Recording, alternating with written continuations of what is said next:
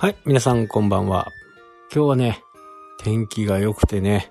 朝、釣り行こうと思ったんですけど、最近寝てないんで、行けませんでした。2時に1回起きたんですけど、行けませんでした。はい、というわけでね、えー、今日はね、YouTube でやっていますね、メンバーシップがね、えー、1時からあったんで、まあその準備もしなきゃならないっていうことでね、えー、釣りにはね、行かなくって、仕事をね、いろいろ調べ事とかね、いろいろしてました。えー、メンバーシップはですね、こう皆さんの悩み事とかね、ウェブについてとか、そういったことをね、え、メンバーの中でね、共有し合うというふうなことがあるんで、まあビジネス上のね、えー、問題であれば共有した方が、いろいろこう、自分になり変わった時にもね、えー、そのことが参考になるかなという思いがありましてね、うん、そのようにしています。なので質問は、こう、まあ名前こそね、えー、伏せてますけど、まあ大体察すればわかるかなっていう感じではありますね。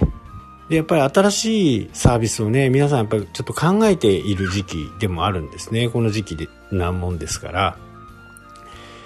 ちょうどね、あのー、まあ、ちょうどいいって言うとね、えー、おかしな言い方かもしれませんけど、まあ、北海道もね、緊急事態宣言が出ていますから、どうしてもこう、ゆっくり考える時間が必然的にできたと。まあそういう時期にね、いろいろこう、物事を整理していく時でもありますしね。僕なんか、あの、正月とかね、お盆とか、まあそういった時期は、自分自身とね、えー、今までやってきたもの、まあこれからやろうとするもののね、えー、整理整頓ができるね、本当にいい時期だと思うんですよね。まあそういう時にしか、まあ旅行とかね、そういったものをいけないっていう人もいますけどね、えー、ビジネス、仕事をやってる経営者の方なんかはね、まあわざわざそういう高い時期を目指してね、旅行はしないと思うんで、まあ全然違いますからね。同じ10万円使うんでもね、トップシーズンの時の10万円だったらもう宿泊費ぐらいで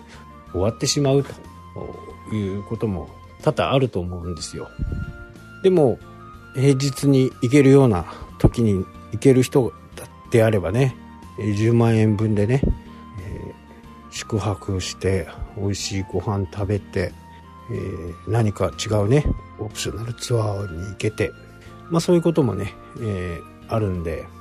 そういうみんながこう休んでる時にはね、自分はこう物事を整理する、まあいいチャンスだなっていうふうにね、僕は思ってますね。まあそうでない方もね、いらっしゃるとは思うんですけど、で、時期的にね、今こういう時期なんで、まあいつ開けるかわからないですけどね、アメリカなんかはね、もうだいぶ制限解除されて、まあ、ある一定以上のね、えー、ワクチン接種者、接種者がいればね、まあそこから広がらないっていう算段なんでしょうけど、だいぶね、えー、進んできて、まあ実際にね、ワクチンが効いてるようなんで、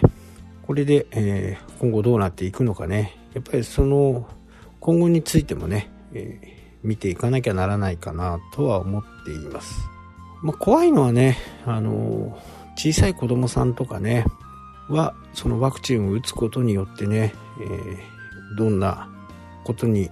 が起きるのかっていうのは、ちょっとまだ解明できないですしね。まあ今までのワクチンとはちょっと性質が違うんでね、えー、打っても大丈夫かなっていうふうに個人的な感想としてはね、思ってますけど、まあやっぱりね、えー、僕みたいな、ね、あのー、もうあと20年、30年、まあ生きるかどうかっていう人はね、多分打っても問題ないと思うんですけど、10代、20代でね、えー、打って、それが20年後、30年後に一番ね、えー、バリバリ仕事ができる時にね、えー、何かしらの障害が出たりとかっていうのはあまりね、えー、良くないんでね、まあ、できれば打たない方がいいのかなと。若い子の場合はね、まあ、そんな個人的な感想は持っています。でね、えー、話を戻して、こういう時期にこそね、しっかり、えー、自分のビジネスのね、を見直す時期だと僕は本当に思うんですよね。で今日話したね、えー、ライブの時にも話したんですけど、あのー、前から言っているようなこう目標の設定とかね、そういったものをどうするのかっていうことなんかもね、話したと思うんですよ。まあ、可視化するっていうことですね。大きなノートに、えー、自分のやりたいこと、やりたくないこと、まあ、今日の話だとね、ターゲットをどうするのか、どうなのかっていうことをね、今現状のターゲットはどこの層なのかっていうね。まあだから、ターゲットっていう言い方はちょっと正確ではありませんけど、今まで来たお客さんの全体像を把握すると。自分の中では、こう、これ勘違いが本当に多いんですけど、データにすることによってね、えー、しっかりそれがわかる。えー、ロイヤルカスタマーはね、えーそのお店のたった2割しかいないけど、その人たちが実はお店を支えていると。80%のね、売り上げがあると言われたりするんで、自分のお店の乗客は誰なのかっていうことをね、えー、しっかり見極めるっていうのが、これ非常に大切で、すごくね、見逃されていることでもあるんですね。まあ、接客業の場合であればね、ああの人また来てくれた。で、あの人とはなんか話が合うなっていうふうなことを思うんですけど、それを数字ベースにしたときに、実際にそんなに売り上げないよねっていうことがね、多々あるんですよね。え、感覚的には自分も話もしやすいし、ちょこちょこお店も来てくれるし、でも、いつも買うと言ったら300円以下とかね、500円以下とか1000円以下とか、まあそういったものしか買わない。でも、なんか話しづらす、話しづらくてとっつきづらそうなんだけど、その人は月に2万円も3万円も使ってくれている。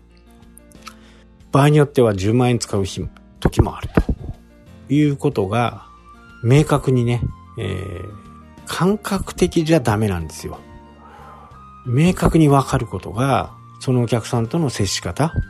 で、片や500円のものしか買ってくれない。片や3万円のものを買ってくれる。で、どっちを大事にしますかっていうお話ですよね。まあ、お客さんにね、えー、すべてが大事だとは思うんですけど、より熱いね、えー、サービスを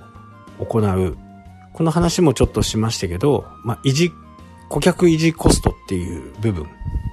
これを、まあ、できれば20%ぐらい欲しいんですけど、それはなかなか難しいんで、10%だとしましょうか。顧客をね、維持、管理していくためのコストとして10%。売上の10%ですから、500円のものであれば、そのお客さんに対してできることって50円しかない。かたやね、3万円だったら、3000円分の何かお返しができると。まあ、どこか行った時のお土産とかね、そういったもの、そういったものをね、あのーいっぱい買うってくるんですよ。で、いや、この間ね、ちょっと温泉行ったんで、その時に温泉まんじゅう買ってきたんで、あなたに、あなたのためにね、買ってきたみたいな話でね、いいんですよね。それでお客さんはとても喜んでくれる。もうこれがね、本当にあの、顧客維持コストです。また次に来てもらおうと。まあちょっとね、えー、浅はかなように感じるかと思うし、戦略的に感じるかと思うんですけど、そういったことっていうのは、お客さんはね、あの、本当に忘れないです。で、ありがとうというふうにね、えー、なるんで、ここはね、あの、そういう打算的なね、話に聞こえるかもしれないですけど、50円の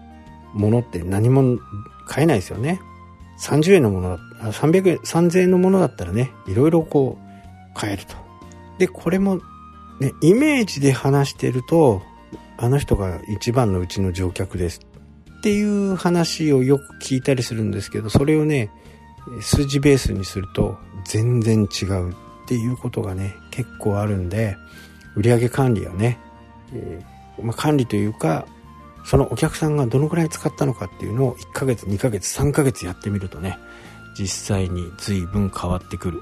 そうなると次のお客さんをどこに持っていこうかっていうことがまたね、えー、違う展開が見えてくる。今の時代、縦の展開よりも横の展開をどうするかっていうことは非常に大切なんでね、えー、一度今、会社をやられてる売り上げが誰が一番売り上げなのか、誰が一番の乗客なのか、そこをね、えー、自分の売り上げ、お店の売り上げの20%は誰が買ってくれてるのかっていうことを平均して出していくとね、これね、本当に目から鱗が取れたって、ね、思うぐらい明確になります。そうすると、次、だから300円のお客さんをね、邪気にするっていう意味ではないですよ。ただ、隠れ乗客っていうのがね、いるんですよ。自分になんか合わないなと思っても、いつも来てくれるお客さん。本当はそのお客さんを一番大切にしなきゃならないというお話でしたね。まあ、最初のね、ターゲットを見つけるっていう話から随分ちょっと脱線してしまいましたけど、今日はね、この辺で終わりたいと思います。それではまた。したっけ？